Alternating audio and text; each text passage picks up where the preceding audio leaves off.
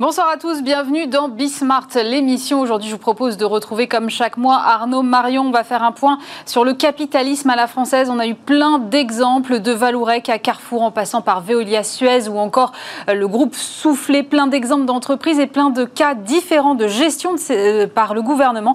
On fera le point là-dessus dans un instant. On parlera également immobilier d'entreprise avec la présidente de Cushman Wakefield. Elle nous parlera de l'attrait des investisseurs aujourd'hui pour le secteur de la logistique. On comprend bien pourquoi. Et puis, on terminera avec le président de French Air Caraïbes, Marc Rochet, qui viendra nous dire pourquoi CMA CGM jette l'éponge et quels sont ses projets d'avenir. C'est Bismarck l'émission, c'est parti. Et pour commencer cette émission, j'ai le plaisir de retrouver comme chaque mois Arnaud Marion. Bonjour. Bonjour Aurélie. Vous êtes euh, fondateur de l'Institut des hautes études en gestion de crise et comme chaque mois, on va parler euh, des crises et des mutations des entreprises. Et aujourd'hui de capitalisme à la française. Qu'est-ce qu'on peut encore appeler capitalisme à la française Qu'il y a eu des exemples que personnellement je trouve assez contradictoires. Alors si vous voulez bien, on va commencer par le cas Valourec. Valourec qui est donc industrie lourde, spécialiste euh, des tubes pour le secteur parapétrolier et qui passe sous contrôle de fonds, notamment le fonds Apollo. C'est un hedge fund américain qui a notamment repris euh, Constellium, Veralia ou Latécoère. Est-ce que ça veut dire qu'aujourd'hui, finalement, notre industrie lourde, elle n'intéresse plus que les étrangers? Oui, alors c'est assez, assez euh, intéressant de voir ça parce que finalement, heureusement qu'on a le fonds américain euh, Apollo, qui est quand même aussi un fonds qui, qui, investit, qui rachète souvent de la dette et puis qui investit mm. de cette façon. Constellium, faut rappeler, c'est l'ancien Péchinet. Veralia, c'est l'ancien Saint-Gobain. Latécoère, c'est l'entreprise mythique que, que l'on connaît, bien évidemment. Et puis là, tout d'un coup, euh, Valourec. Et à chaque fois, euh, ces entreprises, elles ont une caractéristique commune. Ce sont des entreprises très endettées. Euh, donc heureusement qu'on a euh, un fonds comme Apollo, euh, c'est assez ironique de dire ça, un fonds américain pour restructurer l'industrie française parce que ça prouve que eux ils y croient, mais nous on n'a pas les acteurs équivalents. Alors c'est pour ça que BPI avait créé d'ailleurs l'acte d'argent à l'origine. Oui. et, vous voyez, moi, sur Valourec, ce qui me choque le plus, c'est que j'ai lu de la part d'un des dirigeants de Valourec, et j'aurais certainement dit la même chose, je pense que là, c'est vraiment la dernière restructuration. Moi, je m'aventurerais pas. On leur laisse quand même un milliard, euh, plus d'un milliard et demi de dettes. Donc, ces entreprises, pour une entreprise qui perd 700 millions cette année, qui va en perdre encore peut-être 200 millions au minimum en 2021, euh, en fait, faut les désendetter complètement si on veut les dérisquer, ces entreprises. Mais vous avez mentionné BPI, c'est intéressant parce que justement BPI est présent au capital de Valourec. Et donc ils avaient une participation, je crois, de l'ordre de 15% qui là est diluée et passe à 2%. C'est ça. Au moment où on a quand même un discours de réindustrialisation de la France. Donc moi, personnellement, j'ai un peu de mal à suivre. Bah en fait, euh, la différence, c'est que euh, l'actionnaire ne pèse, qui est le cas de BPI, ne pèse que peu de choses par rapport aux créanciers et euh, effectivement, la restructuration de la dette de Valourec, comme ça s'est passé par exemple sur Europcar, c'est tout simplement l'incorporation au capital de cette dette. Et donc, il y a à peu près un milliard euh, qui sont incorporés au capital et qui diluent les, actionnaires. Alors moi, je ne vais pas critiquer BPI. D'ailleurs, Nicolas Dufour, en toute transparence, a dit l'État a perdu 500 millions et on était très endetté avant la crise. Mmh. simplement, le problème, c'est qu'on laisse encore de la dette. Et effectivement, euh, ce sont toujours les créanciers qui gagnent contre les actionnaires, d'où la dilution de BPI France. En tout cas, le cas n'a pas fait de vague au sein du gouvernement, alors qu'il y a aussi un millier de suppressions d'emplois. D'habitude, euh, le gouvernement est quand même le premier à monter au créneau sur ce genre de dossier. Oui, puis je pense que c'est un secteur stratégique, euh, l'acier, l'acier spécial. Bah euh, et bien évidemment, et, là, on n'a aucune déclaration lyrique. Alors, attention, hein, Apollo, sont des, d'abord, sont des gens très bien, qui sont extrêmement performants, qui en France, ont toujours eu, euh, par rapport au, patron d'Apollo sur les activités françaises, qui est Jean-Luc Alavena, ils ont toujours eu cette politique d'être toujours amical et jamais inamical. C'est-à-dire qu'ils n'ont jamais joué le coup de force. D'ailleurs, si vous regardez aussi bien euh, la TECOR que Constellium, que Veralia, Valourec aujourd'hui, ils sont toujours aux côtés de la BPI en fait. Donc euh, c'est un peu leur stratégie. Alors c'est une stratégie d'influence, c'est aussi une vraie stratégie industrielle. Euh, ils, gèrent, des centaines de milliards et ils ont les moyens de, les moyens de faire ça, mais ça ne soulève aucune émotion et aucune, euh, je dirais, aucun statement euh, de la part. Aucune envolée lyrique, vous disiez. Aucune envolée lyrique. Contrairement à un cas où là aussi, on nous a dit que c'était à, l'inverse de ce qu'on dit visiblement sur Valourec. On dit que Carrefour est donc maintenant un secteur stratégique, avec donc cette prise de position de, Bruno Le Maire, qui s'est opposé au rachat euh, par Couchetard, alors que l'offre était vraiment euh, au tout début. Euh, qu'est-ce que vous pensez de cette prise de position de Bruno Le Maire? Alors justement, vous venez de le dire, c'est-à-dire qu'il n'avait pas pris connaissance de l'offre, qu'il s'y opposait. ce qui est quand même assez surprenant. Par ailleurs, enfin donc c'est un peu, je crois que c'est Nicolas Bavrez qui écrivait l'arbitraire s'est substitué à la légalité. Euh, et on, est exactement euh, là-dedans.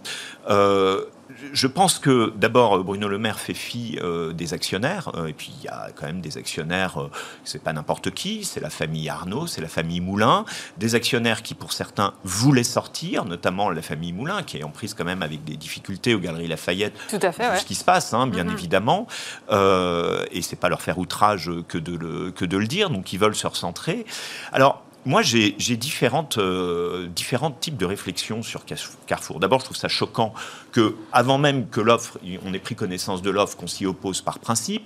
Euh, je rappelle que là, c'est un Canadien qui vient jouer euh, avec des activités complémentaires. Il n'y a rien de concurrent sur le territoire français, donc logiquement, ça n'allait pas nuire à la structure de ce qu'est Carrefour, en tout cas sur notre territoire, peut-être à l'extérieur, mais en tout cas, c'était assez complémentaire. c'est plutôt des épices d'ailleurs, Couchetard. D'ailleurs, c'est une, c'est une belle leçon, c'est-à-dire que l'épicier vaut trois fois plus que euh, le géant et peut-être l'inventeur, un des ouais, inventeurs ils ont beaucoup de, beaucoup de carburant aussi, qui, qui peut expliquer aussi. Oui, et des magasins de proximité. Alors, au moment où on parle de la ville du quart d'heure, euh, c'était quand même, je trouve, assez intéressant, alors que Carrefour a développé beaucoup de Carrefour Market, euh, et je pense qu'il y avait certainement beaucoup de choses à apprendre d'eux. Alors, tout ça, ça se passe comme ça dans un psychodrame. Ça se règle sur Twitter euh, avec des échanges de pancakes et de sirop d'érable. Non, mais ça, je veux qu'on y revienne deux secondes. Est-ce que alors, pour ceux qui auraient loupé ce grand moment sur Twitter, on a donc Alexandre Bompard qui tweet une promo de Carrefour très humoristique sur une promotion sur du sirop d'érable, euh, et euh, le ministre qui retweet en répondant avec une image de pancake. Est-ce que c'est le rôle d'un ministre d'avoir ce genre de position sur Twitter? Eh bien non. Et alors là, je me suis dit, qu'est-ce que c'est courtois quand même de la part euh, d'Alexandre Bompard, parce qu'Alexandre Bompard, il fait son possible dans un groupe. La distribution traditionnelle est très attaquée dans ses business models. Je crois qu'il a fait beaucoup de bonnes choses, mais il n'est pas au bout de sa feuille de route. Ils ont été en première ligne pendant la crise qu'on vient de traverser aussi. Enfin, exactement. Alors, je me dis, on peut se dire, ah, ils sont beaux joueurs, c'est sympathique, ou alors euh, ça veut dire que tout, tout, tout, ce petit monde était déjà d'accord. J'y crois pas trop. Moi, moi, ce que je me dis, c'est que pour euh, ne pas résister de cette façon, est-ce que finalement, c'est pas un ballon d'essai qui permet l'offre de Couchetard Elle avait un avantage pour les actionnaires. Elle pouvait donner une valeur, une valeur supérieure à la valeur boursière aujourd'hui, à la valeur des actions. Est-ce que c'est pas aussi le moyen Ça, c'est ma première réflexion. Ma deuxième réflexion, si on va plus loin, est-ce que c'est pas le moyen de faire passer une deuxième offre plus tard, peut-être pas avec Couchetard d'ailleurs, mais peut-être une autre solution en disant bah, vous ne pourrez pas vous opposer deux fois, parce que Couchetard, on l'a oublié, ils investissaient 3 milliards et demi d'euros dans Carrefour. Qui va les investir aujourd'hui? Moi, j'ai pas compris que, que, Carrefour aujourd'hui avait les moyens de mettre 3 milliards et demi. Donc, tout ça, je me dis, euh, est-ce que c'est pas une espèce de, ballon d'essai? Est-ce que c'est Je trouve qu'il y a trop de connivence et je trouve que c'est assez choquant. Et en tout cas, l'intervention du ministre aussi rapidement. La, loi à laquelle il fait référence, euh, si vous voulez, tout d'un coup on nous parle de souveraineté, euh, c'est la sécurité alimentaire. La sécurité alimentaire n'est pas franchement mise en danger par un actionnariat canadien de Carrefour. Non, et puis enfin, Carrefour n'est pas producteur. Exactement. Et puis, est-ce qu'on s'intéresse d'ailleurs à l'actionnariat de Danone le, le, premier actionnaire, vous savez quel est le premier actionnaire de Danone Non. C'est Danone elle-même. 5% et quelques ah. d'autocontrôle. Il faut aller à la 5 ou 6e place pour voir la, Caisse des dépôts française. Sinon, c'est que des fonds euh, américains. Et pourtant, Danone est une entreprise française, pense-t-on. Bon, alors, euh, je pense que la nationalité des actionnaires ne fait pas la nationalité non plus d'une entreprise et de son empreinte territoriale. On a eu beaucoup de remaniement des secteurs stratégiques au cours des euh, cinq dernières années. Là, si on commence à dire que aussi la grande distribution est stratégique, il y a Emmanuel Combe qui a dit dans Le Monde, quand tout est stratégique, plus rien ne l'est. Vous partagez cette analyse bah, Oui, bien sûr, oui. Et puis, euh, je pense que c'est beaucoup plus sain d'avoir un acteur spécialiste et complémentaire qui vient de l'étranger, c'est pas choquant, qui s'intéresse à Carrefour que de voir les mouvements de concentration qu'on a eu dans la grande distribution. Je vous rappelle que moi j'ai dirigé Père Dodu, donc j'ai été confronté euh, aux fameuses négociations commerciales euh, avec euh, sept acteurs et puis au bout de quatre ans il n'en restait plus que cinq et en plus ils voulaient regrouper leur centrale d'achat entre eux sans que ça ne fasse vraiment sourciller tout le monde. C'est bien le sujet aujourd'hui de l'agroalimentaire mm. français. Euh, bah moi, je préfère cette solution parce que ça laisse le même nombre d'acteurs que des acteurs qui se rapprochent. un autre secteur qui fait beaucoup parler en ce moment et qui, pour le coup, est peut-être plus stratégique, c'est le secteur de l'eau et des déchets avec Veolia Suez.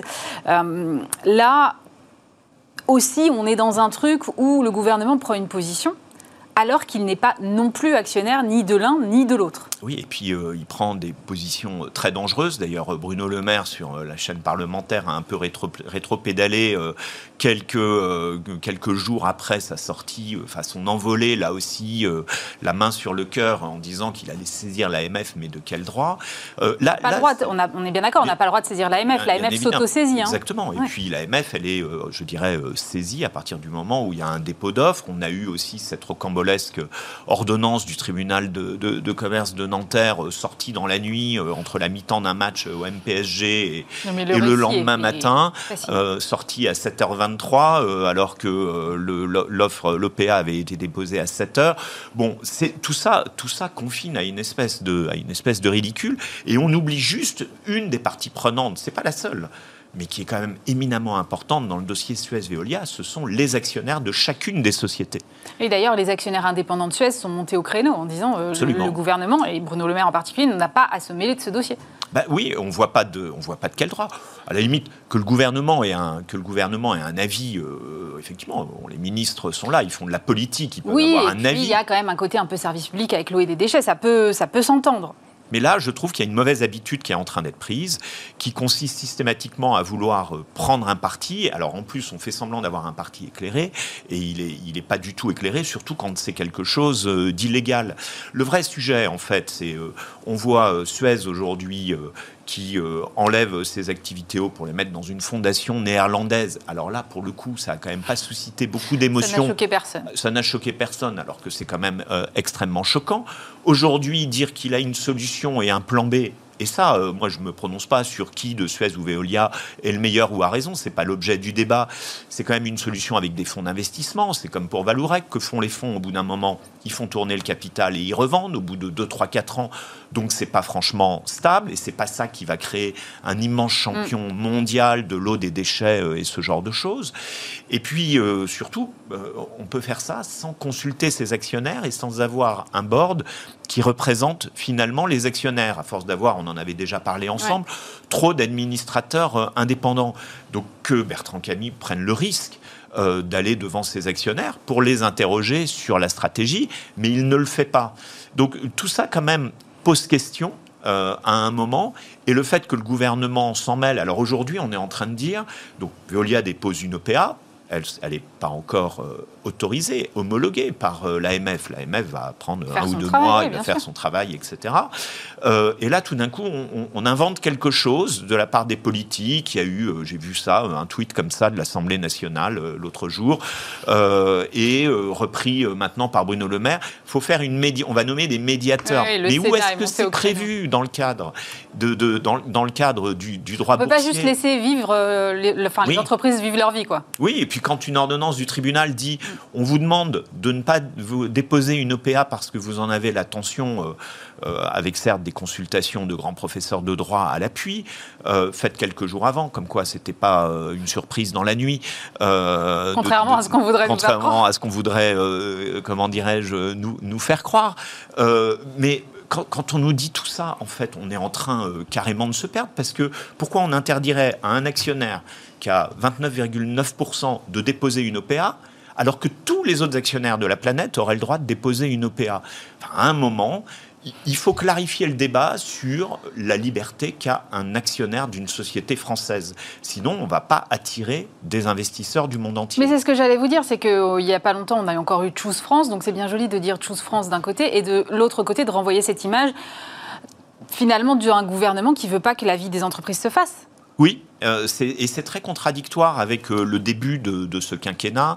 C'est très contradictoire avec la réforme de la fiscalité qui a donné de la mm. lisibilité. il y avait Charles-Henri Devigny qui s'exprimait sur Bismarck ce midi, qui s'exprimait dans Challenge hier soir justement sur ce, sur ce sujet.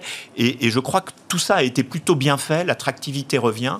Et là, tout d'un coup, voilà, 15 jours d'intervalle, deux dossiers quand même très symboliques dans lesquels le politique se mêle.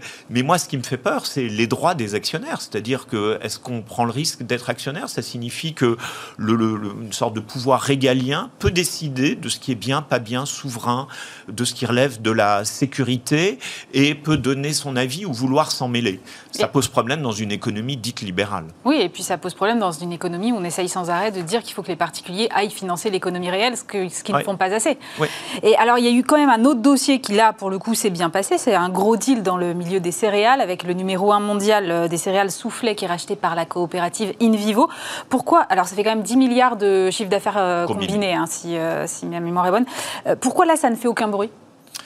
Parce que je pense que c'est une excellente opération. Alors, euh, moi, je connais bien le groupe Soufflet. J'ai travaillé pendant, un an et demi pour Jean-Michel Soufflet pour restructurer le pôle euh, dit. C'est une entreprise familiale, hein, c'est ça C'est une entreprise familiale. Michel Soufflet, 90 ans. Euh, je peux vous dire qu'il il lit tout son journal, il est encore au bureau tous les jours, et Jean-Michel Soufflet, son fils, est aux commandes.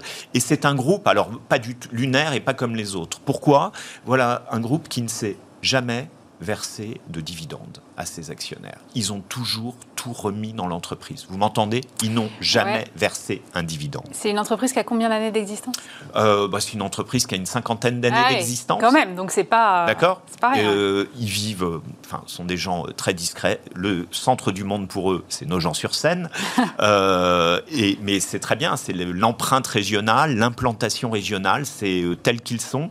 Et en fait, je, je, trouve ce deal assez admirable pour deux raisons. D'abord parce que quand on connaît la famille Soufflé, euh, ce sont des, gens qui sont très soucieux de leurs collaborateurs. C'est hyper paternaliste, euh, dans le bon sens du terme, c'est que tout le monde a la même cravate. Bon, malheureusement en polyester, qui est pas très belle, mais chacun porte la même cravate. Tout le monde est fier d'appartenir à ce groupe, et on est très soucieux de ses salariés, on est très soucieux de l'héritage que l'on veut laisser. Et je pense que Jean-Michel Soufflé a travaillé là-dessus. Il a refusé tous les groupes euh, étrangers. Et d'un autre côté, In Vivo. In Vivo, c'est une coopérative de coopératives. Alors moi, je connais bien ce milieu de l'agroalimentaire. J'avais travaillé chez Doux, j'avais travaillé, euh, mm. j'avais vendu Doux euh, avec Didier Calmel à euh, Terrena, qui était une coopérative. donc je, connais bien ce milieu. Et les coopératives, alors elles ont cette, particulier par rapport, cette particularité par rapport aux entreprises capitalistes de ne pas avoir de rendez-vous patrimonial avec leurs actionnaires. C'est un actionnaire, une voix. Donc on ne peut pas être renversé, mais ce sont des jeux politiques. Et quand même, InVivo, euh, sur 5 milliards de chiffre d'affaires, c'est 2 milliards de retail quand même, à travers euh, Delbar, Jardiland, Gamme Vert. Euh, ce sont des, des gens qui sont très innovants. Et surtout, ils ont des activités extrêmement complémentaires. Ils vont faire le numéro 2 de l'agroalimentaire dans ce secteur en Europe, euh, derrière euh, l'allemand Baywa. Euh, et donc tout ça, je pense, est extrêmement intéressant. c'est certainement, c'est pas la fin d'une histoire pour le groupe Soufflé qui va garder sa marque, c'est le début d'une autre, et celle que la famille Soufflé pouvait rêver, en fait, c'est-à-dire avoir la continuité du groupe. C'était le seul groupe agroalimentaire français qui avait la taille d'une coopérative, en fait. 5 milliards, 5 milliards. Vous êtes en train de me dire que la coopérative, c'est un modèle à suivre? C'est un modèle intéressant. Et euh, la frustration des coopératives, c'est de pas être des entreprises capitalistes généralement. Donc, ils adorent aller racheter des marques et des entreprises capitalistes. Si vous regardez bien, quand ils ont racheté Jardiland, quand euh, euh avait été racheté par Terena ou Père mmh. euh, également par la branche poulet de Terena. Donc, il y a cette fascination des coopératives pour les marques et pour les entreprises capitalistes comme ça. Et donc, bon, Thierry Blandinière, c'est pas n'importe qui, c'est quelqu'un de très influent euh, dans le, milieu de l'agroalimentaire. C'est quelqu'un de très constructif. Il y a des gens très compétents chez, chez InVivo. On est loin de l'image poussiéreuse euh, de, que pourraient avoir les coopératives. Et c'est, euh, enfin, leurs actionnaires, c'est 200 coopératives quand même. Hein. Un dernier cas rapidement, c'est celui de Rothschild, avec une succession qui passe par les femmes. Moi, ça me fait plaisir ben personnellement. mais... bah voilà, voilà. Bah oui, bah là, effectivement, pour vous, c'est le joli mot de la fin. Effectivement, le, enfin, vous savez, la branche Edmond puis Benjamin de Rothschild, mm. on disait, moi j'ai travaillé chez Rothschild quand j'étais plus jeune, et on disait toujours que Benjamin de Rothschild était plus riche que tous ses cousins réunis, ce qui est à peu près le, à peu près le cas. Et effectivement, c'est une fortune qui est assez importante. Ce sont des gens très discrets. Euh, Benjamin était quelqu'un d'hors norme, peut-être de complètement inadapté à, la vie classique. D'ailleurs, c'est pour ça qu'il voulait même pas diriger sa propre banque. Il préférait euh, le pôle savoir-faire. Et là, c'est un beau symbole. Euh, j'avais un point commun avec lui, quatre filles. Et donc, il passe les rênes à son, à son épouse. Et derrière, bien évidemment, ce sont les, quatre filles qui sont héritières. Mais attention, Ariane de Rothschild, c'est pas n'importe qui. c'est une ancienne banquière une ancienne tradeuse, euh, qui a été dans les banques américaines, qui sait ce qu'elle veut et qui, en termes de gouvernance, elle n'a rien à apprendre de personne. Elle l'a montré, elle a une main de fer. C'est bien, c'est des femmes compétentes en fait une femme extrêmement compétente et qui n'est pas là que parce qu'elle est une femme. Et je trouve ça admirable. Merci beaucoup Arnaud Marion, fondateur de l'Institut des hautes études en gestion de crise. On se retrouve bien sûr le mois prochain Arnaud. Merci Aurélie.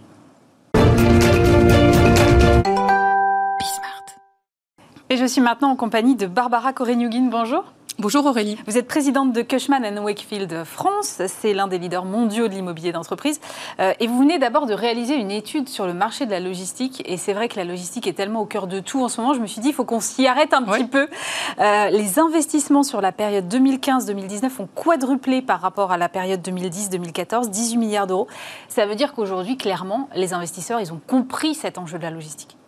En effet, les investisseurs ont compris toute la valeur d'utilité finalement de l'immobilier euh, logistique, qui dans un premier temps était vraiment, on va dire, un, plutôt un actif alternatif dans la stratégie d'investissement des grands investisseurs, euh, qui était naturellement plutôt tourné vers euh, les actifs dits traditionnels, le bureau principalement, le commerce, mais la logistique comme la santé étaient plutôt des, des classes d'actifs dites alternatives. Parce qu'en fait, euh, derrière ça, il y a de l'operating business, en fait. Et comme ce sont des actifs que les gens ne comprenaient pas nécessairement très bien, eh ben, dans un premier temps, il y a plutôt des investisseurs, on va dire, un peu plus audacieux que d'autres qui sont allés vers cette classe d'actifs. Aujourd'hui, c'est vrai que année après année, et la crise sanitaire, évidemment, qui, vient de, qui est en cours, hein, qui ne s'est pas terminée, mais disons dont on a mesuré l'ampleur, a mis finalement en évidence toute la valeur d'utilité de cette classe d'actifs qui rapproche finalement euh, le produit du consommateur final. Et on a bien vu combien c'était important d'avoir euh, un, un circuit de distribution et donc un immobilier logistique derrière proche des utilisateurs finaux. Donc en fait, effectivement, c'est vrai, vous avez raison, les volumes d'investissement se sont accélérés euh, sur cette classe d'actifs logistiques et ça va continuer parce que euh, on s'est rendu compte combien c'était essentiel à notre vie quotidienne. Et en fait, je pense que c'est vrai pour toutes les classes d'actifs, mais la notion de valeur d'utilité d'un immeuble, euh, elle est aujourd'hui essentielle. Quoi la notion de valeur, d'utilité La valeur d'utilité, c'est le rôle que joue un immeuble finalement. C'est-à-dire, en gros, qu'est-ce qu'il rend comme service? Et eh bien, la logistique, on ne se pose même pas la question de savoir qu'est-ce qu'il rend comme service. Il rapproche le produit du consommateur. Donc, Ça, c'est un truc que les investisseurs regardent? Mais oui. Aujourd'hui, en fait, je pense que euh, de ce que j'entends de nos grands clients avec lesquels nous échangeons tous les jours, nos, tous les investisseurs, que ce soit les compagnies d'assurance, que ce soit les gestionnaires, les, les, les, asset managers, bref, tous ces clients-là maintenant se posent encore plus que jamais dans leur stratégie d'investissement la question de quel est l'actif dans lequel je dois investir, quel est celui qui sera le plus résilient dans le temps, mhm. et donc quel est celui dont la valeur d'utilité sera la moins bousculée dans les années qui viennent. Parce qu'en fait, un immeuble vaut, ne vaut, entre guillemets, mmh. que parce qu'il est utile et parce qu'il rapporte des revenus locatifs. Et s'il rapporte des revenus locatifs, c'est parce qu'il rend service à son utilisateur. D'où la valeur d'utilité.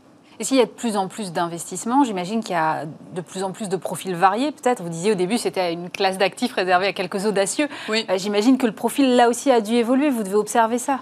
Le profil a en effet beaucoup évolué et c'est vrai que euh, L'année dernière, par exemple, euh, je crois que c'est à peu près 4 milliards qui ont été investis en, logistique, en France en tous les cas. Bon, nous, nous sommes un acteur, vous l'avez rappelé, effectivement, à l'échelle mondiale, et on intervient aussi sur la cession de portefeuilles pan-européens. Nous avons notamment participé à la cession de deux gros portefeuilles l'année dernière. Un portefeuille pour une valeur d'un milliard d'euros qui a été cédé à GIC, donc euh, le fonds euh, souverain de Singapour, et un deuxième portefeuille qui a été cédé au fonds allemand Union Investment pour 800 millions d'euros. Donc on voit bien effectivement qu'on a des profils, des fonds souverains hmm. qui n'étaient pas là avant, des fonds euh, et aussi euh, des, asset managers qui investissent pour le compte de, leurs clients, qui sont souvent des compagnies d'assurance. Euh, voilà. Donc en fait, on a maintenant à la fois des stratégies locales d'investissement, mais aussi des stratégies pan-européennes. Avant, vous aviez des asset managers spécialisés dans cette classe d'actifs, qui ont évidemment occupé le marché pendant des années. Aujourd'hui, euh, c'est de moins en moins une affaire entre guillemets d'ultra spécialistes parce que bah, c'est une classe d'actifs qui est devenue mieux connue, mieux comprise. C'est notre rôle aussi en tant que conseil. Hein. Et moi, j'ai des équipes à la fois en, location et à la fois en investissement qui accompagnent nos clients pour les aider à comprendre finalement le, sous-jacent. Et, les aider à, choisir finalement dans leur stratégie d'investissement quels sont les actifs logistiques dans lesquels il faut, il faut investir. Donc on accompagne parfois des vendeurs et parfois des acquéreurs. Parce que quand on est acquéreur pour la première fois d'un actif logistique, on a peut-être besoin d'avoir quelqu'un, ça s'appelle buy side, qui est à côté de vous et qui vous rassure et qui vous explique le modèle économique, qui vous explique la résilience des cash flows, c'est-à-dire des revenus locatifs, etc., pour que vous puissiez vous dire, OK, j'y vais. Est-ce qu'il y a une attractivité particulière de la France, du fait de sa position peut-être euh, géographique, un peu aux avant-postes de l'Europe? Bien sûr, la France est un des premiers marchés euh, logistiques. Alors, ce que l'on constate depuis, euh, depuis quelques années, et, cette année dernière a vraiment accéléré là aussi la tendance, c'est que vous avez cette fameuse qu'on appelle la dorsale, mm. donc Lyon, Paris, Marseille, Lille, etc. Bon, la dorsale. et en fait, cette crise sanitaire qui fait qu'on a eu besoin de s'approvisionner au plus près de son domicile, a finalement euh, accéléré aussi l'émergence de marchés, ou en tous les cas, euh, oui, secondaires, qui étaient peut-être considérés comme secondaires avant, et peut-être pas seulement l'émergence, mais surtout les a rendus plus attractifs, et des investisseurs qui ne se seraient pas intéressés à des, actifs logistiques qui n'étaient pas situés sur la dorsale, du fait de la forte compétitivité qu'il y a aujourd'hui sur cette classe d'actifs, s'intéressent aussi à des actifs logistiques qui sont, on va dire, sur les côtés. Quoi. Voilà. Donc euh, la façade atlantique, etc. etc. Maintenant qu'on a bien parlé de la logistique, l'autre classe d'actifs, c'est évidemment euh, les commerces, vous avez mentionné tout à l'heure. Euh, est-ce que cet attrait pour la logistique se fait un peu au détriment des commerces, puisqu'on voit très bien que le retail souffre particulièrement Comment est-ce que vous voyez des arbitrages qui se font aujourd'hui? Alors, Très objectivement, pas encore. Euh, le volume d'investissement en commerce l'année dernière est resté stable par rapport aux cinq dernières années, en baisse effectivement par rapport à l'année 2019, mais globalement pour l'instant stable. En fait, ce qui est très particulier, c'est que hum, l'année 2020, euh, avec cette crise sanitaire, a fait que le commerce devient en fait à la fois euh, omnicanal, encore plus, ça a accéléré des tendances déjà à l'œuvre, et euh, omnilivrable. Et en fait, les commerçants qui ont le mieux tiré leur épingle du jeu de cette période ne sont pas que les gens qui, les commerçants qui étaient dits des pure players, c'est-à-dire ceux qui étaient uniquement sur le digital, mmh. mais ce sont aussi les commerçants qui ont réussi à avoir une stratégie 360 euh, degrés, c'est-à-dire en gros le point de vente, le web, le click and collect, la livraison à domicile, et à avoir effectivement l'organisation logistique qui allait avec. Parmi ceux-là, évidemment, les grandes enseignes alimentaires, hein, la grande distribution, mais aussi euh, des grandes enseignes euh, spécialisées de bricolage, etc., etc. Et en fait, au final, nous, nous sommes convaincus chez Cushman Wakefield que c'est un, c'est un écosystème qui se, comment dire, qui se renvoie la balle. Et, on voit bien les commerçants, euh, ceux qui étaient tout e-commerce sont aujourd'hui omnicanal, et ceux qui étaient uniquement sur le commerce physique ont été obligés, pour ceux qui ne l'avaient pas encore fait, d'accélérer le digital avec la crise sanitaire.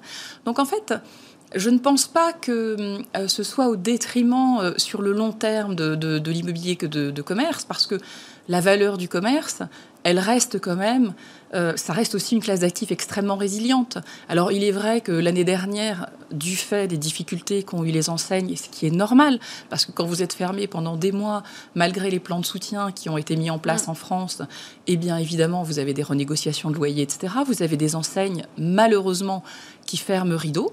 C'est clair, on voit qu'il y a effectivement euh, des, des, des boutiques qui sont fermées. Pour autant, nous, nous sommes convaincus et on a vraiment une histoire forte avec le, monde du commerce hein, chez Cushman Wakefield. Euh, on, connaît cette classe d'actifs depuis 30 ans, on l'aime, on la travaille, on est à la fois conseil à la location, conseil à l'acquisition, on gère euh, à la fois du commerce de pieds d'immeubles, du commerce de périphérie. Donc c'est vraiment une classe d'actifs qu'on connaît bien. Et donc, euh, on, ne pense pas effectivement que c'est une classe d'actifs qui va dépérir, pas du tout. Évidemment, en ce moment, tout le monde doute un peu, euh, mais, mais, mais quand on réfléchit un peu et qu'on prend du recul par rapport à la situation qui est anormale, il faut mhm. vraiment l'admettre, on, on, se dit que le commerce, ça reste quand même une classe d'actifs, là aussi, qui a une valeur d'utilité.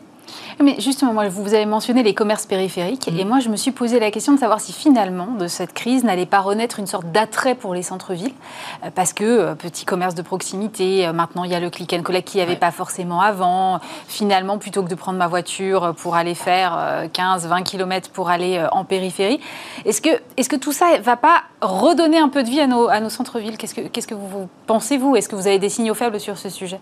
Alors vous avez raison. en fait, mais c'est plus compliqué que ça. En ah. fait, vous avez raison.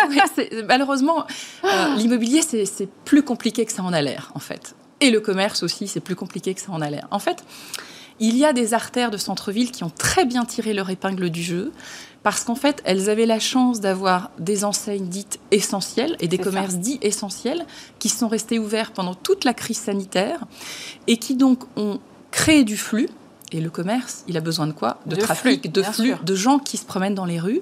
Et donc, ces commerces dits essentiels ont créé des flux dans certaines artères et ont permis effectivement, dès la réouverture des commerces non essentiels, que ceux-ci profitent des flux qui avaient été générés par les, les, commerces de proximité, les mm, commerces mm, mm. essentiels. Donc, en fait, certaines artères ont très bien tiré leur épingle du jeu de centre-ville. A contrario, d'autres artères de centre-ville qui étaient plutôt euh, tirées d'une façon générale par les flux liés à la fréquentation touristique, hein, eh ben elles, elles n'ont pas du tout tiré leur épingle du jeu. Donc en fait, c'est pas si simple que ça. Il y a centre-ville et centre-ville, et ça dépend finalement de la mixité ou de la, de la typologie des commerces qu'on a dans certaines artères. Et donc sur la périphérie, en revanche, et eh on ben, a sur la périphérie, là aussi, c'est pareil. En fait, c'est pas si simple. C'est-à-dire qu'en fait, ce qu'on appelle les retail parks, qui sont les centres commerciaux à ciel ouvert, Ouais. Paradoxalement, eux ont très très bien tiré leur épingle du jeu parce que justement, comme ils n'étaient pas fermés, ils ont pu rester ouverts. Pardon, oui, très bien, j'ai compris. On voit l'idée. donc en fait, les clients ont pu, les consommateurs ont pu continuer à venir consommer dans ces centres parce qu'il n'y avait pas de mise en place de restrictions de mesures sanitaires. Donc en fait, certains commerces de périphérie ont très bien tiré leur épingle du jeu parce qu'ils n'étaient pas bloqués réglementairement. A contrario, les grands centres commerciaux, et on le voit bien, ils ont été de nouveau fermés, les grands centres commerciaux fermés, c'est-à-dire avec un toit, eux, ils ont souffert, bien sûr. Mais globalement, quand on regarde les chiffres annoncés par le Procos, le Procos, c'est la fédération des commerçants. Tout à fait. Les chiffres annoncés par le Procos, c'est moins 18% au global l'année dernière de chiffre d'affaires des commerçants. Compte tenu ça ne me paraît pas tant que ça. Mais compte tenu d'une année aussi catastrophique quand même, avec des mois de fermeture, de j'ouvre, je ferme. De stop and go en permanence. De stop and go en permanence. Euh, je couvre-feu, voilà. C'est pas si catastrophique. Et c'est le Procos qui dit ça. Euh, un autre chiffre qui est intéressant quand même, et là on voit bien que les, grands centres commerciaux, ce sont ceux qui ont le plus souffert, moins 28%, et ce, ça, là ce sont les chiffres annoncés par le CNCC, hum. qui est l'organe de représentation des grands bailleurs, d'accord? Des foncières, hum, etc. Donc en fait, il n'y a pas une seule histoire dans le commerce, il n'y a pas une seule histoire euh, centre-ville versus euh, périphérie, il y en a plusieurs. Et c'est vraiment, et c'est là où notre métier, métier de conseil, trouve mm, mm. toute sa. mais c'est intéressant, ça veut dire que dans les prochains centres qui pourraient être construits, on va peut-être les penser différemment et plus faire un truc complètement cloisonné. Euh, forcément. Alors c'était déjà une tendance qui était, qui ça, à l'œuvre. Les on voulait de environnementale également, j'imagine. Il y avait les enjeux environnementaux, il y a les enjeux de mixité. La ville du quart d'heure, être à un quart d'heure de son bureau, être à un quart d'heure euh, de, de l'endroit où on consomme, être à un quart d'heure de l'endroit où on a des loisirs, de la culture. Tout ça, en fait, ça accélère les tendances. Euh, la, comment dire, le, moratoire sur la création de nouvelles surfaces commerciales fait qu'on va nécessairement transformer certains centres commerciaux. Et on voit bien que certaines grandes foncières se sont rapprochées, certains grands groupes de distribution. On a vu dans la presse Altarea Cogedim Carrefour mm. qui font un partenariat pour transformer certains grands pôles de commerce et pour introduire de la mixité à l'intérieur de ces pôles de commerce, pour créer du logement, du bureau, des centres médicaux, mm. enfin que sais-je encore. Donc c'est bien la tendance qui est à qui va se poursuivre. Euh, et, en effet, on aura aussi les enjeux, évidemment, du réchauffement climatique, les enjeux de la crise sanitaire dont il faudra tenir compte. Ça veut dire qu'effectivement, le modèle du commerce de périphérie, il va bouger aussi. Vous parliez de la ville du quart d'heure avec évidemment l'immobilier de bureaux. Euh, là aussi, beaucoup de chamboulements. On a beaucoup dit, ah, ça y est, les grandes tours euh, pleines de bureaux, c'est fini, puisque tout le monde est en télétravail et que ça va durer mm, mm, ad mm. vitam aeternam. je pense que là aussi, vous allez me dire, c'est plus compliqué que ça. clairement, on ne va pas fermer demain tous les, toutes les tours de la défense. Non. D'abord parce que on se rend compte, ça fait, ça fait un an. Déjà. Bientôt un an. Nous sommes le nous sommes le 11 février Non, 12 Oui, 11 bah, mars. Voilà. On est presque à un an. Et en fait, la, la, finalement, la, la conclusion ou les conséquences qu'on peut retenir de cette, de cette leçon, quand même, c'est la leçon qu'on peut retenir de cette période, c'est qu'on a, nous, nous sommes des animaux sociaux quand même, hein, les êtres humains. Donc on a besoin d'échanger, mm. on a besoin de se retrouver avec nos collègues, on est tellement content quand on travaille sur un projet ensemble. Donc le bureau, ça reste quand même un vecteur d'inclusion sociale. C'est quand même la première des choses, parce qu'au bureau, tout le monde est pareil, ce qui n'est pas le cas sinon. Euh, c'est un, outil formidable de levier d'engagement des collaborateurs. Les gens ont plaisir à se retrouver, ils sont en manque de, de, de, tous les échanges informels. Oui. Voilà, bien sûr. Donc, donc un, l'immeuble de bureau n'est pas mort, loin s'en faut. Pas plus les tours que les immeubles dits, entre guillemets, pardon pour le mot technique, code du travail. Mhm. L'immeuble de bureau n'est pas mort. Simplement, c'est sûr que là aussi, quand on va revenir de façon durable tous les jours au travail, on va probablement être plus exigeant. Mm. Euh, bien sûr qu'on va garder sans doute des habitudes de ne plus être serrés les uns à côté des autres. Donc ça veut dire que au lieu d'avoir euh, allez, 10 mètres carrés par collaborateur ou 8 mètres carrés par collaborateur, comme ça a été le cas parfois, parce qu'on mm. était à outrance vers une tendance à vouloir densifier les plateaux de bureau, ben on dédensifie les plateaux de bureau pour déjà avoir des espaces de distanciation qui font que s'il y avait d'autres crises sanitaires, on serait prêt. Deuxièmement, on va intégrer dans les immeubles de, bureaux tous finalement les services, les lieux de convivialité, de, surtout de, créativité finalement qui nous ont manqué ces 11 derniers mois. Mm.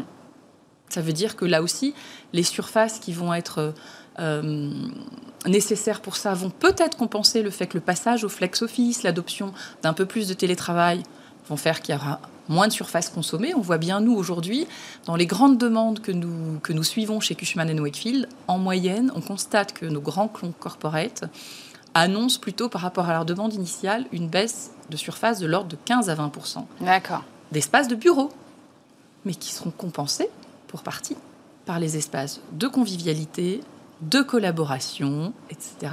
Oui, donc pas une baisse de surface globale alors? Ben non, pas tant que ça en fait. Alors, il y a plusieurs scénarios. Évidemment, on est en train de modéliser différents scénarios parce que selon que on adoptera un, deux ou trois jours de télétravail. Oui, la donne n'est pas la même. La donne n'est pas la même. Et je suis incapable de vous répondre aujourd'hui parce que les logiques sont très différentes selon les mm. secteurs d'industrie, selon que vous travaillez dans la banque assurance, selon que vous travaillez, euh, je ne sais pas moi, dans, les nouvelles technologies, dans, enfin bref, les, les, oui, les, besoins et du coup, la façon dont on va travailler dans le futur n'est pas la même. Donc c'est très difficile, même pour un conseil spécialisé comme nous, d'avoir une réponse euh, euh, dont on peut dire assurément, mais oui, oui, je vous assure que c'est ça. On est en plein questionnement en permanence. D'ailleurs, c'est passionnant, objectivement.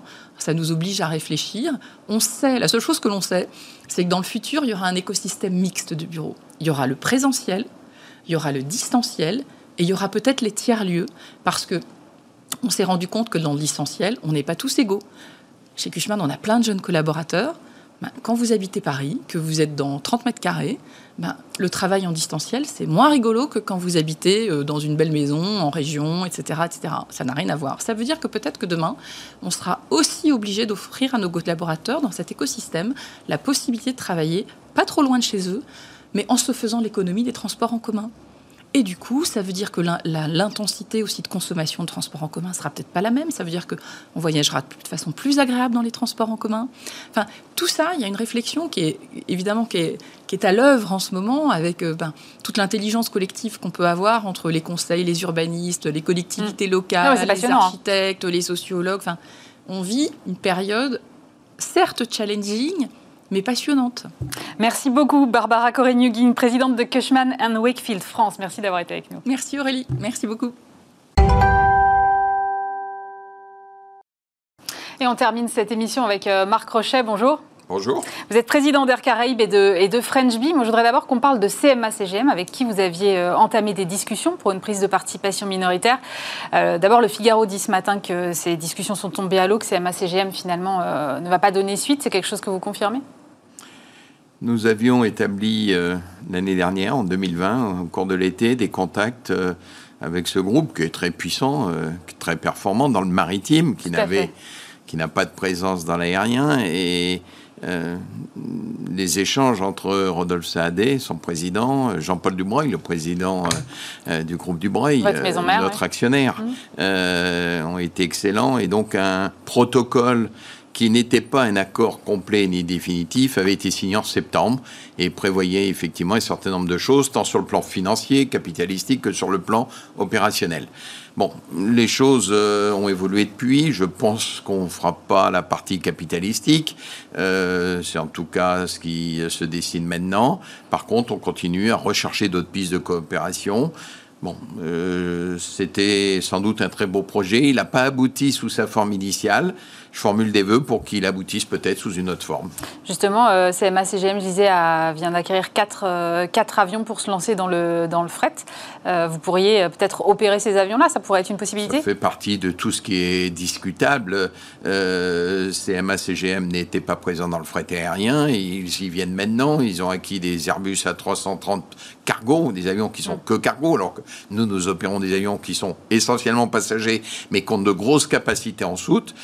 pour transporter du cargo. Donc, euh, toutes les voies euh, sont possibles et on est encore en train d'y travailler. C'est quoi la proportion de chiffre d'affaires qui est dans cargo chez vous? Parce que je savais même pas que vous faisiez du cargo. Alors, euh, pour les routes qui sont celles de notre réseau, parce que les réseaux commerciaux, ceux qui, qui, font que les passagers voyagent dans un mm. sens et dans l'autre, et les routes, par exemple, cargo, sont pas tout à fait les mêmes, mais souvent elles se juxtaposent. Pour vous donner une idée, trafic Paris-Antilles, euh, vers les DOM français, c'est un trafic passager très important, plus important que Paris-New York.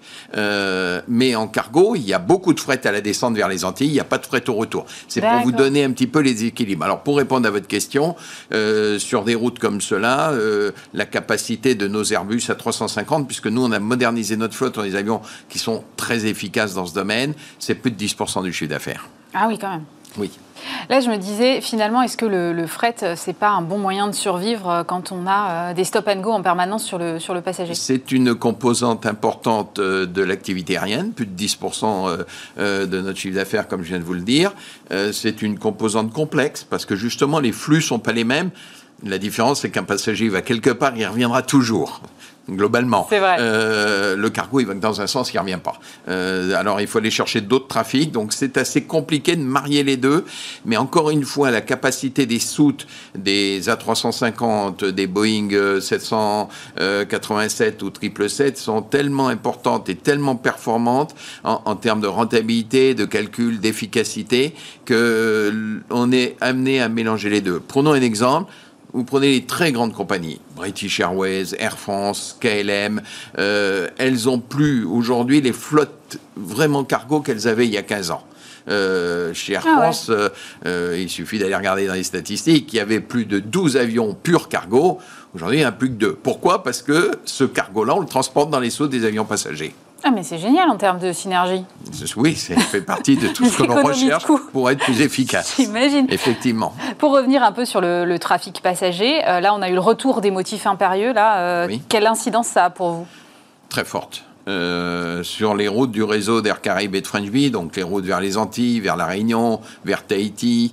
Euh, pour vous donner une idée, entre ce que nous avions commencé à enregistrer au mois de janvier, euh, on a une chute de trafic qui est supérieure à 60%, 65%, donc les deux tiers. Il nous reste plus qu'un tiers et c'est encore en, en, train de se réduire. on va probablement tomber à 20%. Donc le trafic aurait été divisé dans la séquence actuelle, qui est la troisième séquence. Il y a eu le premier confinement en avril-mai, le deuxième en novembre, qui nous a fait très mal. Et là, on est reparti pour une séquence probablement jusque fin mars, selon les demandes des autorités, où on voit notre trafic euh, passagers, euh, nos, clients, euh, ne plus vouloir et ne plus pouvoir se déplacer à cause de toutes ces mesures. On divise le, nombre de vols par 5. Et comment vous étiez juste avant euh, ce retour des motifs impérieux Parce que je me disais que peut-être la fermeture des stations de ski pouvait vous bénéficier. On reporte plus vers le soleil dans ces cas-là? Sur notre réseau, sur notre capacité à convaincre nos clients de nous être fidèles, et encore une fois sur les routes que je vous ai décrites, on avait constaté quelque chose de très important, c'est que ces routes sont très résilientes. Euh, exemple, confinement en novembre, début décembre. Les propos d'ailleurs des gouvernants sont pas très clairs. Ils disent peut-être qu'on va laisser les vacances de Noël et tout.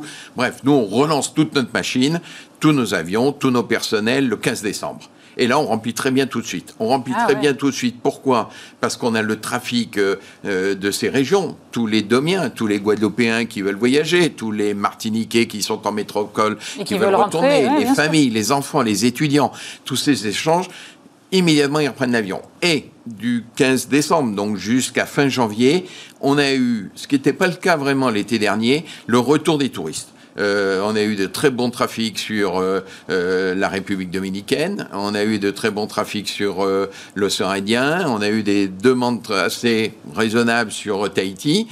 pourquoi? Parce que les gens ont pensé que après la crise, il fallait sortir, il fallait respirer, il fallait voyager. Ce n'était pas le cas l'été.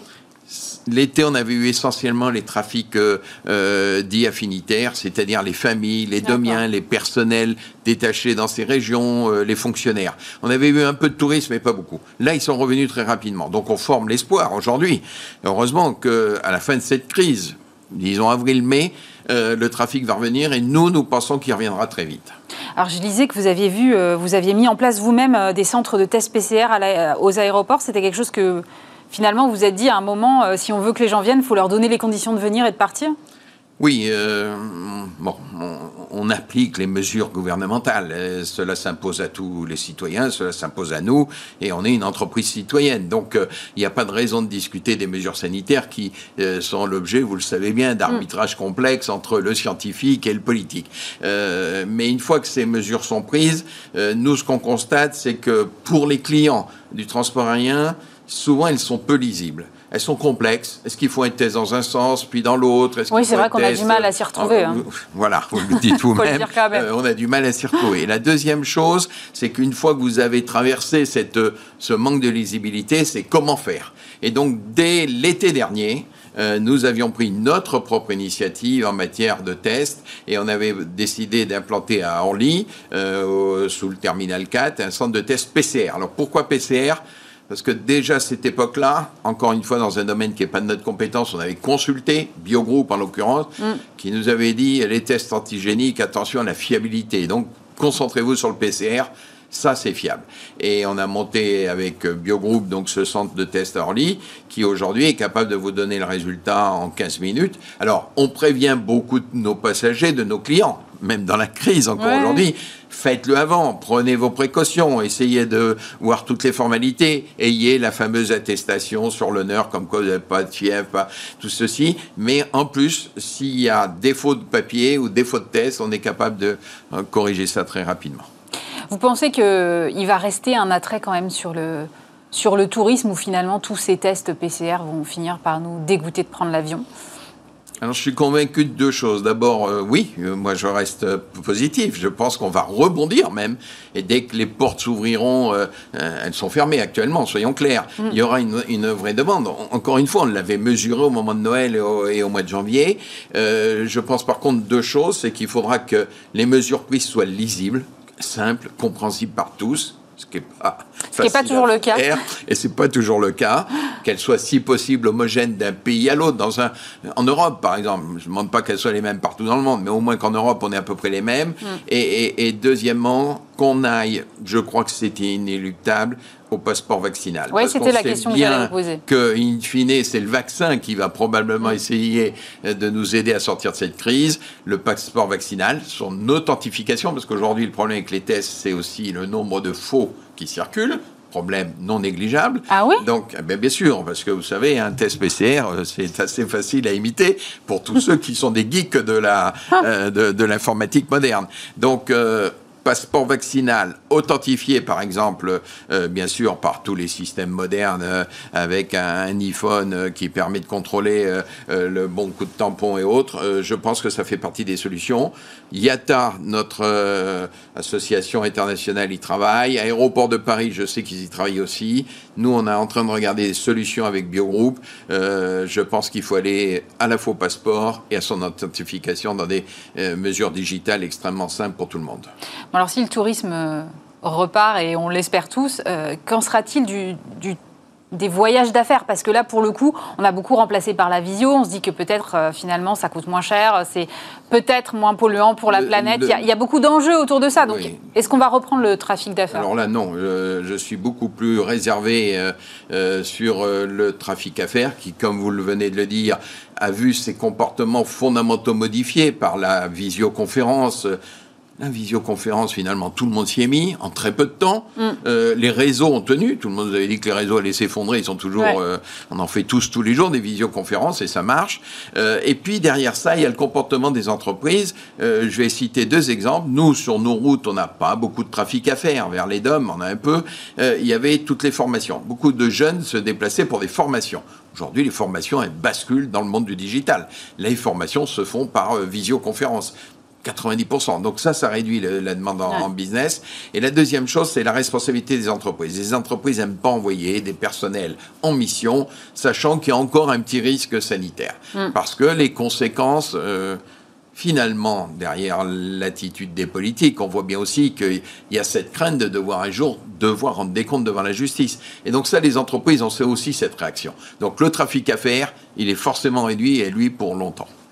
Vous avez réussi à garder euh, tout le monde à bord, si je puis dire, euh, tous vos salariés euh, pendant cette crise-là, parce qu'effectivement, l'impact pour les compagnies aériennes, on le sait, est très fort. Oui, parce que d'abord, les comptes d'Air Caraïbes et de French Bee euh, étaient robustes. C'est des entreprises qui ont gagné de l'argent avant la crise. Euh, on avait donc accumulé des réserves. On avait un actionnaire euh, à nos côtés. On a toujours le, même, bien sûr, groupe du Breuil qui est mm. extrêmement solide également. Donc notre solidité financière nous permet de traverser avec des dégâts, hein, soyons clairs, des contraintes, mais nous permet de traverser ces, ces étapes. J'espère qu'il n'y en aura pas de nouvelles. Donc, on vit en ce moment peut-être le dernier pseudo-confinement. Euh, et donc, on s'est projeté dans l'avenir. Et pour cela, on a fait deux choses. Un, on a pris l'engagement de garder tout le monde à bord. Donc, nous, on n'attaque pas, on ne lance pas de PSE ou de plans sociaux. Euh, il y a quelques gens qui nous ont quittés, mais c'est des cas individuels. En échange, on a signé avec eux des APC, donc des accords de performance collective ordonnance Macron de 2017, mm. euh, et tout le monde a baissé euh, sa rémunération de 10%. Y compris les dirigeants? euh, tout le monde, y compris les dirigeants, y compris moi à titre personnel, tout le monde, il n'y a, pas d'exception. Donc comme ça, les choses sont simples et c'est normal. Et je dirais même qu'il y en a qu'on qu laissé un peu plus de 10%. Et on s'est donné comme objectif de refaire le point dans deux ans. Donc ces mesures ont été appliquées immédiatement. C'est le bénéfice des ordonnances que j'ai citées. Donc dès le mois de juillet 2020, on est rentré dans cette phase-là. Là, on est en train de se demander d'ailleurs si on va pas reparler de tout ça avec nos personnels. J'ai demandé à ce qu'on tienne des réunions avec euh, euh, nos organisations représentatives parce que pour mettre en place ces accords, il faut la signature de nos syndicats et nous l'avons obtenu. Des pilotes, mm, des mm, hôtesses mm. de l'air, euh, des stewards, des agents de cabine, des agents du sol, des cadres. Donc, euh, ça se passe mieux que chez vous dans que dans d'autres compagnies, quoi, en ben, termes de dialogue social. Oui, on l'a fait, euh, on l'a fait au mois de mai l'année dernière. On est en train d'en rediscuter aujourd'hui. Euh, je privilégie la capacité de rebond. je privilégie notre atout et la solidité de notre groupe et, de notre actionnaire. Donc, il faut qu'on garde tout le monde à bord. C'est de la solidarité, mais c'est aussi la volonté de repartir de l'avant dès qu'il fera un petit peu meilleur sur le plan sanitaire. Justement, vous aviez des projets de développement, euh, je crois, notamment euh, vers, euh, vers New York et vers Cancun, je crois. Qu'est-ce qu'il en est exactement aujourd'hui? Vous remettez ça en cause ou pas? On a fait deux choses, un peu dans le même esprit. premièrement, on a gardé les commandes d'avions que nous avions passées. Donc, on reçoit ah encore cette année des nouveaux A350. Donc, on, on est la compagnie à notre taille qui a le plus d'A350. C'est le dernier né d'Airbus. C'est un avion euh, extrêmement performant. On en est content et surtout, encore plus important que nous, nos clients sont très contents. Et c'est un avion très économique, c'est un avion écologique, hein, il est ultra moderne, c'est un avion en carbone. Il consomme 25% de pétrole en moins qu'un avion de la génération précédente, y compris les propres Airbus que nous avions. Donc on en est très content. Donc on avait des commandes pour quatre appareils. Ça vaut très cher, évidemment. On les a maintenus, donc on en reçoit deux cette année et encore deux l'année prochaine. Donc vous voyez qu'on garde nos personnels et on garde nos investissements. Alors après, on avait des ouvertures de route euh, prévues. New York, vous l'avez cité, euh, pour French Bee, Cancun. Bon, on les a décalés. Pour l'instant, on ne peut pas aller aux États-Unis. Monsieur Biden a remplacé Monsieur Trump, mais il n'a pas décidé d'ouvrir le ciel américain. Ça s'appelle le travel ban. Bon, tant qu'il est là, on est comme devant les autorités françaises, nous respectons les choses. Mais dès que les frontières se rouvriront. Et nous, nous pensons que ça sera cette année, en 2021, probablement avant l'été. Euh, deux mois après, on sera en l'air euh, vers ces routes-là. Ah, vous voulez dire que vous y serez euh, en gros en septembre? À peu près. Avant, si vous pouvez, pour la saison d'été. Au moins pour New York. pour finir, je voudrais juste qu'on parle un peu d'environnement, parce que vous avez mentionné un, avion en carbone et euh, avec 25% de, de coût de carburant en moins, de consommation de carburant en moins. Euh, il y a eu justement hier euh, le, secteur aérien européen qui a publié sa feuille de route mmh. pour une neutralité carbone à l'horizon 2050. Comment on se prépare à un tel changement?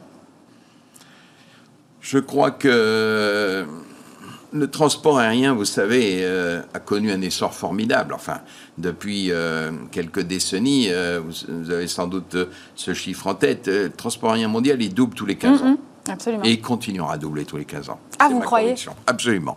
Et, mais il ne sera pas le même. Et, nous avons déjà, et c'est notre responsabilité, on ne cherche pas, euh, et je pense qu'il nous faut y faire face, euh, on ne cherche pas à la déléguer à qui que ce soit. On a traversé dans les années 50-60 euh, du siècle précédent les problèmes importants de sécurité des vols. ça a été grandement amélioré. Aujourd'hui, les avions sont extrêmement protégés, la formation des équipages, l'électronique embarquée, un incident devient quelque chose d'extrêmement marginal. Tout le monde le dit, euh, euh, l'avion est un moyen de transport qui est devenu très sûr. On a eu à régler ensuite des problèmes, euh, non pas de sécurité, mais des problèmes de sûreté. détournement d'avions, attentats, on l'a aussi réglé quasiment. Il n'y a plus de problème de sûreté sur les, les grands avions aujourd'hui. et donc, on réglera le problème de l'écologie. Réduire l'empreinte à l'horizon 2050, on a trois moyens un, la technologie, des avions. Donc il faudra renouveler les flottes pour avoir des avions de plus en plus efficaces. Deux, euh, les trajectoires de vol, parce que les trajectoires aujourd'hui ne sont pas optimisées pour consommer le moins possible. C'est encore un peu compliqué tout ça. Il y a des résistances, euh, y compris humaines. Euh, et puis troisièmement, sur ce qui restera, il y aura sans doute un partage entre le carburant et le biocarburant et puis une partie compensation. Je ne pense pas qu'on viendra euh, comme ça facilement à cet objectif. L'hydrogène, oui, mais pour après. À l'horizon de 20-30 ans, j'ai beaucoup de réserves. Merci beaucoup Marc Rochet. Je rappelle que vous êtes le président d'Air Caraïbes et de French Bee. Bismart, l'émission, c'est fini pour aujourd'hui. Dès lundi, vous retrouvez évidemment Stéphane Soumier. Nous on se retrouve vendredi prochain. Bon week-end.